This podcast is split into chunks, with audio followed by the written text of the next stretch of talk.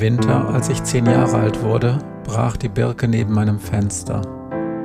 Es war im Februar und es war der Tag, an dem ich meine besten Freunde verlor. Im Moor, ein Hörbuch-Podcast von Matthias Kleimann. Lesung und Musik Matthias Kleimann.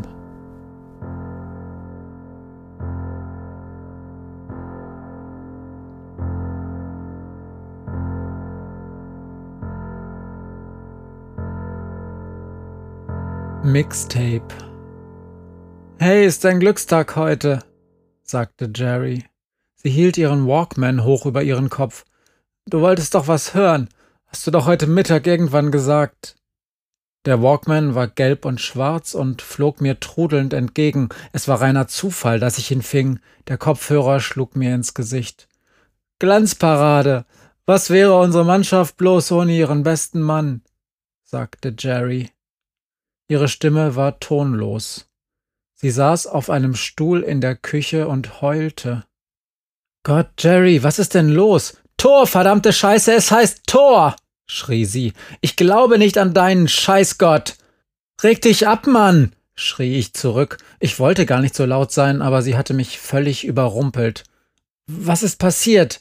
Es ist diese kackblaue Fahne, sagte Jerry. Sie sendet irgendwelche Todesstrahlen aus und vergiftet alles. Das ist passiert. Sie hatte sich die Kassette noch nicht einmal ganz angehört. Und heute Abend muss sie noch zum Sport, zum Sport bei Eisregen. Ist klar, oder? Scheiße! Was ist auf der Kassette? fragte ich. Scheiße! Kann ich's mir anhören? Musik, sagte Jerry matt. Einfach nur Musik. Ich hab mir echt so scheiß viel Mühe gegeben, ich dumme Sau. Ich konnte Jerrys kleine Schrift auf der Kassette kaum erkennen. Schließlich entzifferte ich Who Wants to Live Forever? Queen? Always on My Mind? Pet Shop Boys? Carrie? Europe? I've Had the Time of My Life? Bill Medley? Und natürlich Solange man Träume noch leben kann von Münchner Freiheit. Ein paar Stücke dazwischen erkannte ich nicht, und als letzter Titel stand da nur Bonustrack. Soweit ich das beurteilen konnte, gab es keinen einzigen Rechtschreibfehler. Sie hatte sich wirklich Mühe gegeben. Bonustrack? fragte ich. Du bist echt so ein Idiot, sagte Jerry. Den hörst du dir nicht an, versprich es. Aber warum heulst du denn? Mann, Andi, du kapierst es wirklich nicht, oder? Wirklich nicht. Ich liebe sie. Ich war noch nicht mal zehn. Ich wusste nichts über Liebe, außer, dass sie störte. Das ist schlecht? riet ich.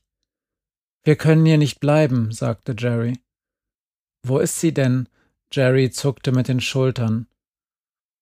Weißt du, wie das ist? Ne. Wie denn auch? Was denn, Jerry? Wenn du ganz haargenau das bist, was keiner sein will und keiner haben will. Wenn du eine winzige Nadel auf einer riesengroßen Wiese voll hochhaushoher Heuhaufen bist. Eine Nadel, die niemand sucht und niemals jemand suchen wird, weil, weil du nicht mal in einem der Heuhaufen liegst sondern irgendwo im abgemähten Gras dazwischen, weil du stumpf bist und verbogen, weil du eigentlich ein rostiger Nagel bist, der, wenn einer aus Versehen drauf tritt, ihr Blut vergiftet. Und wenn er doch gefunden wird, in hohem Bogen an den Wiesenrand geworfen wird, wo er nicht stört und niemanden verletzen kann. Ich wusste nichts über Liebe, außer dass Menschen verletzt wurden. Jerry redete weiter. Als ich vom Klo zurückkam, wart ihr weg. Nur Ramona nicht. Ich hatte die ganze Zeit überlegt, wie es weitergeht. Sie war doch ganz normal gewesen, als wir sie draußen trafen, oder? Eigentlich schon ein mieses Zeichen. Denn sie hat seit einer Woche den Walkman mit meiner Kassette drin. Ich hab's einfach nicht merken wollen. Sie hat ja über meine Witze gelacht, so wie immer. Wie beim Konfi-Unterricht, wenn ich die Jungs verarscht habe. Wir spielen manchmal Fußball draußen vor dem Konfi-Unterricht, bevor es losgeht. Losging. Da habe ich denen jedes Mal gezeigt, dass solche wie ich auch kicken können. Ramona hat mich immer angefeuert, die fand das super, wenn ich die Jungs, besonders die aus ihrer Klasse, so richtig nass gemacht habe. Und sie war auch im Unterricht auf meiner Seite, als der Arsch mir meinen Konfirmandenspruch nicht erlauben wollte. An dem Abend hab ich dann mit der Kassette angefangen. Normalerweise bin ich ja die, die den Aufstand macht, aber dieses Mal musste ich gar nicht viel tun. Ich fand diesen einen Spruch einfach am besten von allen. Den mit wo du hingehst, da will auch ich hingehen und zusammen sterben und so weiter. So drei Musketiermäßig, verstehst du? So einer für alle, alle für einen. Das ist viel besser als die ganzen Jesus ist der geilste Sprüche oder dieser Kram, wo Gott mit Bergen und Felsen und Flugzeugträgern verglichen wird. Flugzeugträger? Ja, scheiß drauf, du weißt, was ich meine. Und der Pastor nur so, das geht nicht, das ist ein Hochzeitsspruch. Und da mischt sich Ramona ein. Echt jetzt? Da reden zwei Frauen miteinander. Ich hab's grad gelesen. Ja, und das stimmt wirklich. Das sagt eine Frau zur anderen, nachdem ihnen alle Männer weggestorben sind. Und der Pastor erzählt wieder nur was von wegen, das geht trotzdem nicht und ist trotzdem ein Hochzeitsspruch. Schließlich wäre er der Fachmann und würde ja nun dauernd Leute verheiraten. Das ging so hin und her und auf einmal waren sie gar nicht mehr beim Thema, ob das als Konfispruch okay ist oder nicht, sondern ob die beiden Frauen in der Bibel eigentlich auch geheiratet haben. Und da ist der Alte total ausgeflippt. Das ist eine Schande, brüllt er, und er wird das ja wohl am besten wissen und damit Ende Gelände. Da habe ich zwei Sachen gewusst. Erstens, dass ich da nicht mehr hingehe und Gott mich am Arsch lecken kann, wenn er solche Flitzpiepen auf die Kundschaft loslässt. Und zweitens, dass Ramona was Besonderes ist. Und dass du sie. Du weißt schon. Das habe ich schon ganz am Anfang gewusst. Da kannte ich noch nicht mal ihren Namen, aber ich bin ja nicht dumm, okay? Ich bin der verfickte rostige Nagel. Doch an dem Tag, da war das anders. Da hat mich jemand gefunden und du kannst dir nicht mal ausdenken, wie sich das anfühlt. Aber du hast dich getäuscht, oder? Jerry zuckte mit den Schultern nickte, zog die Knie bis zum Kopf und heulte. Sie hätte vielleicht Cringer oder Battlecat gebrauchen können, aber ich wollte jetzt nicht in die Dele gehen und sie alleine lassen. Was ist passiert, Jerry? fragte ich nach einer Weile. Hab ich dir gesagt? Nichts, flüsterte sie. Hast du mit ihr geredet? Habt ihr euch gestritten? Sie hat die Kassette gar nicht angehört, sagte Jerry. Sie hatte sich den Walkman von mir ausgeliehen, weil sie ihn beim Reiten ausprobieren wollte, hat ihr aber nicht gefallen und hat sie ihn ausgemacht, nach zwei Liedern. Und dieser Bonustrack, das heißt doch, dass das was Besonderes ist, oder? Du hast ihn selbst aufgenommen, oder? Wo du ihr sagst, Du weißt schon. Ich bin echt dämlich, oder?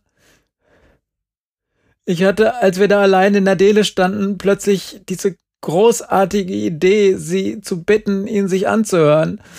Ich dachte, scheiß drauf. Wir sind hier in die Küche gegangen, weil hier der Walkman lag. Stell dir das mal vor. Der lag tagelang hier auf der Fensterbank und ihre Eltern hätten sich das anhören können. Wäre das denn schlimm? Was sagst du denn? Jerry schüttelte den Kopf. Was weiß ich? Den normalen Scheiß wahrscheinlich. Du weißt schon. Wie im Fernsehen. Von wegen, ich liebe dich und ich denke an dich und du bist so schön und alles andere ist unwichtig. Einmal Herz aufgeklappt und die ganze Grütze rauf aufs Band. Auf jeden Fall hört sie sich das an und starrt dann aus dem Fenster.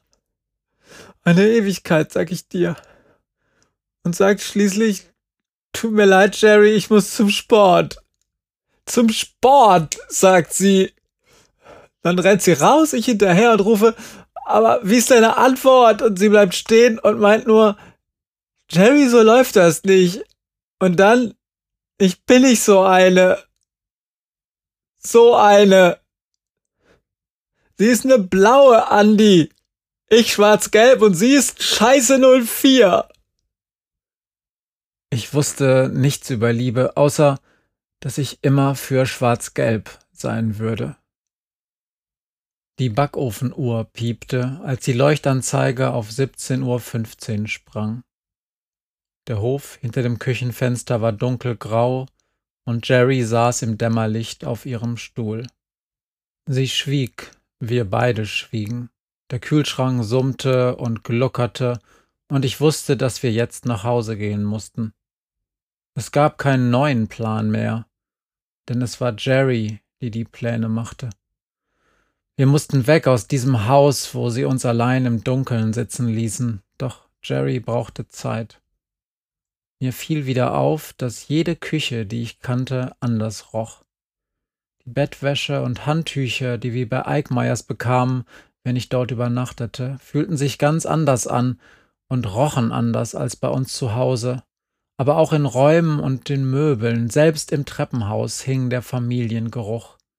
Ganz besonders aber in der Küche, wo sie jeden Tag zusammen saßen und zusammen redeten, stritten und aßen. Oder eben nicht. In Ramonas Küche roch es kalt, nach Essig und nach nassen Lappen. Auf der Arbeitsfläche lag ein Haufen ungeöffneter Post. Daneben sah ich eine Flasche Wein und ein gebrauchtes Glas, zusammen mit einem halben Baguettebrot, das aus dem Packpapier der Bäckerei herausragte. In der Spüle standen zwei benutzte Suppenschalen. Ich dachte an das erste Mal bei Glenn und Jerry in der Küche, wo ich eine Stunde lang gewartet hatte. Ich dachte an die Sonnenstrahlen, deren Einfall durch die Glastür sich langsam verändert hatte, den Lichtschein, der den dunklen Fleck auf dem Teppich schließlich umspülte wie eine weiße, unaufhaltsame Flut. Ich sag mal Glenn Bescheid, sagte ich. Ich fand keinen Lichtschalter.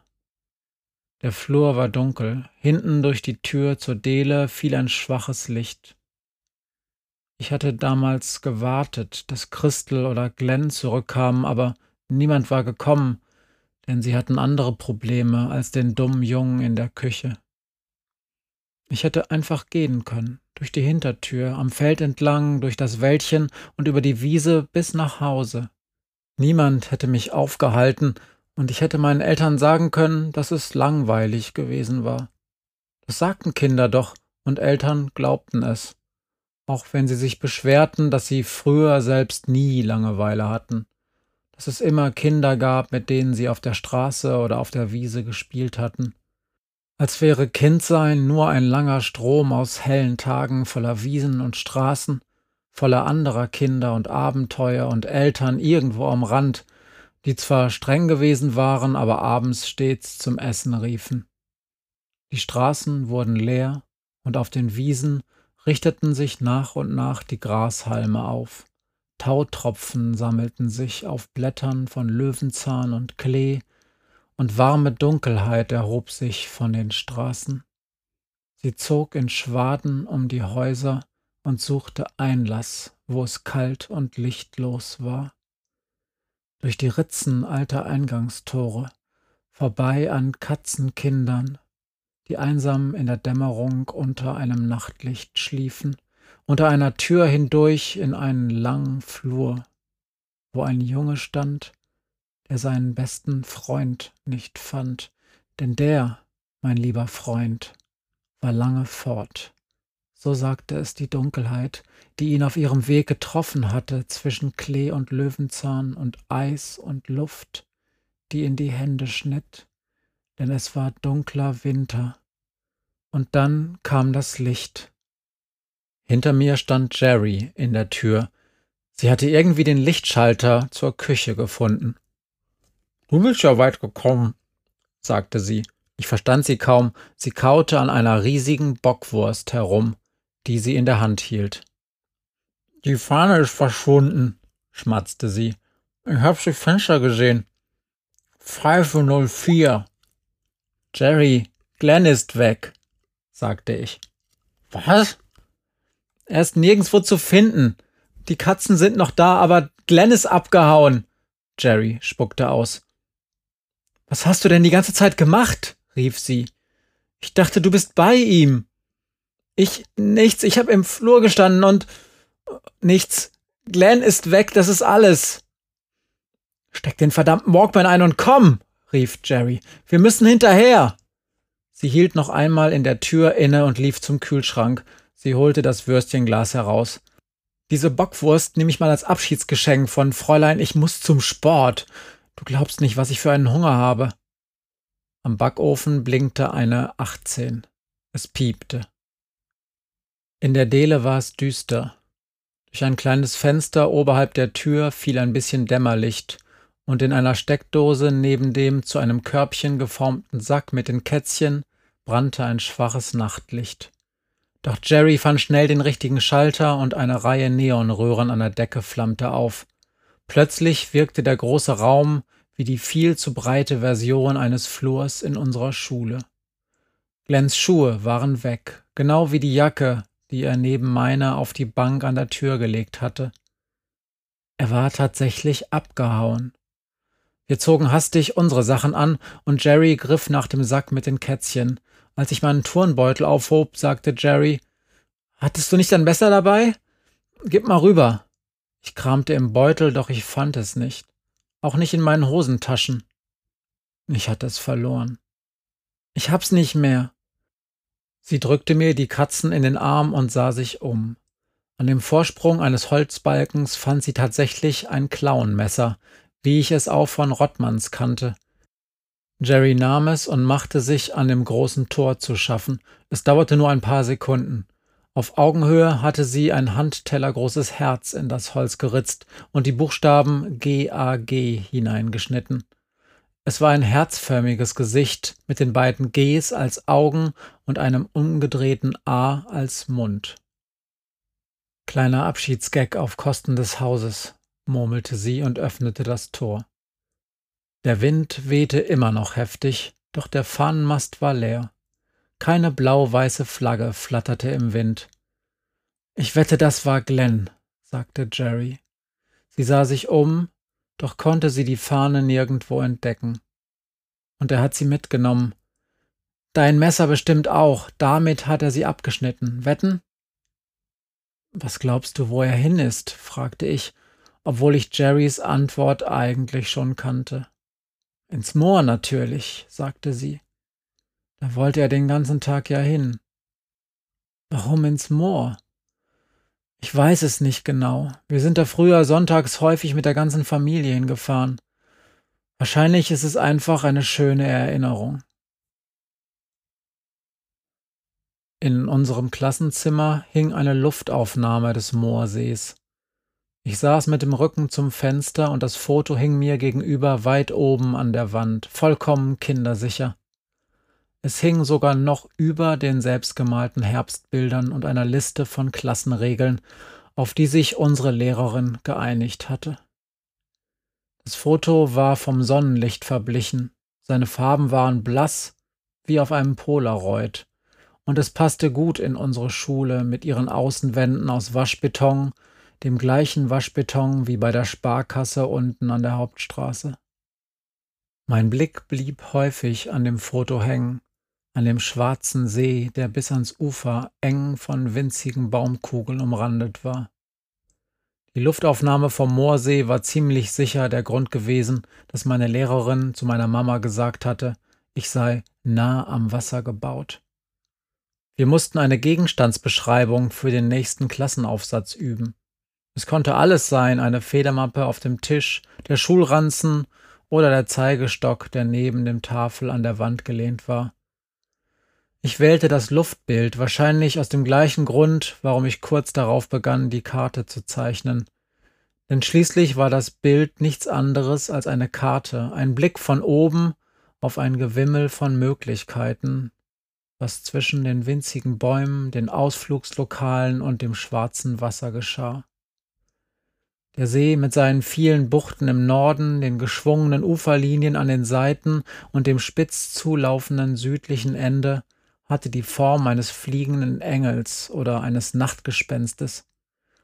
Monatelang hatte ich mir in langweiligen Mathestunden ausgedacht, wie sich das Gespenst zur Geisterstunde aus den Bäumen in die Luft erhob und über Feld und Wald hinweg zu mir ans Fenster flog. Die Bäume, die am Ufer wuchsen, waren wie ein Rüschensaum, der oben in der Luft im Wind flatterte, wenn das Gespenst über die Häuser flog. Doch hatte ich nicht daran gedacht, dass unsere Lehrerin bei einer Gegenstandsbeschreibung kein Interesse an Möglichkeiten und Gewimmel hatte, dass es ihr einzig darum ging, Genauigkeit mit uns zu üben. Ihr müsst den Gegenstand so exakt wie möglich beschreiben, wies sie uns an. Wenn ihr den Aufsatz später einem Blinden vorlest, der den Gegenstand nicht sehen kann, soll er trotzdem wissen, wie er aussieht. Ihr wisst schon, was ich meine. Ich bereute meine Wahl. Was wussten Blinde von verblassten Farben, von Kugelbäumen und fliegenden Gespenstern? Ich bat die Lehrerin, das Bild kurz abzuhängen, damit ich seinen Rahmen und das Glas anfassen, damit ich daran riechen konnte, denn sowas war für Blinde schließlich wichtig, dachte ich. Doch es hing zu hoch. Das Bild war nicht nur kindersicher, sondern auch Frau Fricke sicher aufgehängt, und sie schüttelte den Kopf. Ich saß auf meinem Platz und wusste einfach nicht, wie ich beginnen sollte. Schließlich waren nur noch zehn Minuten Zeit, als mir einfiel, wie ich den schwarzen See auf eine Art beschreiben konnte, dass auch Blinde es verstanden. Wir waren schon ein paar Mal da gewesen und auf dem Moorsee Boot gefahren, und ich wusste, dass der See nicht wirklich tief war. Wenn man senkrecht mit dem Paddel in die Tiefe stach, wirbelte man bereits den torfig schwarzen Grundschlamm auf, und er stieg nach oben. Ich konnte also schreiben, dass das Bild mit einer Kantenlänge von circa 100 mal 70 Zentimetern oben in der Klasse an der linken Wand vom Lehrerpult aushing, in ungefähr 2,50 Meter Höhe, gemessen vom Boden bis zur Rahmenunterkante, höher als die Arme einer Lehrerin auf Zehenspitzen reichen konnten. Ich konnte schreiben, dass in einem dünnen Holzrahmen hinter Glas das Moor zu sehen war, in dem man wenn man statt sich einfach nur ein Paddelboot zu leihen, barfuß dort hineinging, bald unrettbar tief versinken würde, weil die Füße nicht auf festem Boden standen, sondern immer tiefer in den Schlamm eintauchten, der sich warm und weich und schmatzend um die Knöchel, Knie und Beine, schließlich um den Oberkörper schloss, so dass man gar nicht daran dachte, wieder aufzutauchen, bis man schließlich selber Teil des Schlammes wurde. Ich konnte schreiben, dass auf dem Grund des Moores unter vielen Metern Wasser, Torf und Schlamm kein einziges Geräusch von oben dringen konnte. Nur Töne und Geräusche, die man selbst nach unten brachte, waren dort zu hören. Das Rauschen des Blutes, wenn man sich die Ohren zuhielt, und die Lieder im Kopf, an die man sich erinnerte. Bei mir waren dies das Lied der Meermädchen, die Melodien aus dem Star Wars-Film, die Bassstimme von Wir pflügen und wir streuen aus dem Posaunenchor und ein paar Songs der ersten allgemeinen Verunsicherung, die wirklich lustig waren. Das alles hätte ich geschrieben, wenn die zehn Minuten nicht schon um gewesen wären und der Zettel vor mir immer noch vollständig leer. Frau Fricke schimpfte, wahrscheinlich weil ich nah am Wasser gebaut war, und trug sich etwas in ihr rotes Büchlein ein. Halt, wartet mal, wo wollt ihr hin? Er stand an der Tür zur alten Milchküche. Wieder stützte er sich auf seinen Stock. In der anderen Hand hielt er ein Glas. Wir waren gerade auf dem Weg vom Hof, als wir ihn rufen hörten. Wir müssen los. Danke für was auch immer, dachte ich. Alles. Bleibt auch noch zum Abendessen, rief er. Ich bringe euch dann auch nach Hause. Ich hab Pizza in der Truhe, Thunfisch und Hawaii. Ganz wie ihr mögt. Jerry hatte sich nicht einmal umgedreht. Komm, lass den Spinner, zischte sie. Wir müssen Glenn finden. Das ist nett, rief ich zurück. Wir haben's leider ein bisschen eilig. Stopp! Die Deelentür war aufgegangen und Ramona stand mit einer Sporttasche über der Schulter in der Tür. Jerry, was ist das an unserer Tür? Papa, guck doch mal! Ich dachte, die wäre längst schon weg, sagte ich leise zu Jerry. Ich doch auch. Jerry wandte sich in Richtung des Hoftors. Lass uns abhauen. Doch das war unmöglich, denn in diesem Moment bog ein Jeep von der Straße in den Hof und blendete uns mit seinen Frontscheinwerfern. Cringer und Battlecat miauten in ihrem Sack laut auf. Der Wagen kam direkt vor uns zum Stehen und während das grelle Licht uns weiter blendete, ging die Fahrertür auf. Wer von euch ist Geraldine? Fragte eine strenge Frauenstimme. Ah, ich weiß schon. Ich war mir nicht ganz sicher, ob ich dich erkenne. Eickmeier, dachte ich, da klingelt irgendwas. Und natürlich, das passt ja. 7C Frau Struckmann, richtig? Hallo, sagte Jerry. Ramona, komm schon her, wir müssen los. Es ist glatt auf den Straßen, rief die Frau. Dann wandte sie sich wieder Jerry zu. Pass mal auf, du. Was immer du mit meiner Tochter willst, vergiss es einfach. Sie hat eben vollkommen verstört bei mir angerufen. Halt dich einfach von ihr fern. Und du, Peer, merk dir eins. Nun zielte ihre Stimme in Richtung der Milchküche. Achte gefälligst auf deine Tochter, sonst zieht sie ganz zu uns. Du weißt, dass ich das hier nur wegen der Pferde dulde und weil sie bei uns nur ein kleines Zimmer hat. Haben wir uns verstanden? Ramonas Vater stand mit gesenktem Kopf in der Tür. Das Glas in seiner Hand zitterte und erregte sofort die Aufmerksamkeit seiner Frau. Ach, weißt du was? Geh ruhig wieder rein und schütte dich voll. Was bist du eigentlich für ein Vater? Neben uns huschte Ramona mit ihrer Sporttasche vorbei. Sie schaute auf dem Weg zum Auto die ganze Zeit auf den Boden. Dann verschwand sie im grellen Lichtkegel der Scheinwerfer. Die Beifahrertür ging auf und schlug Sekunden später wieder zu. Und ihr, sagte die Frauenstimme erneut in unsere Richtung, während sie zur Fahrertür zurückging. Ihr könnt hier an der Straße warten. Ich habe bei Eickmeyers zu Hause angerufen und deinem Vater mal was erzählt, Geraldine. Der ist gleich da und holt euch, und ich hoffe, er wäscht dir mal richtig den Kopf. Die Fahrertür schlug zu und der Jeep setzte rückwärts auf die Straße. Dann brauste er am Ortsausgangsschild vorbei und bald verloren sich die Rücklichter in den langen Kurven der Landstraße. Eigentlich auch ne arme Sau, sagte ich. Jerry nickte. Und die Tochter erst.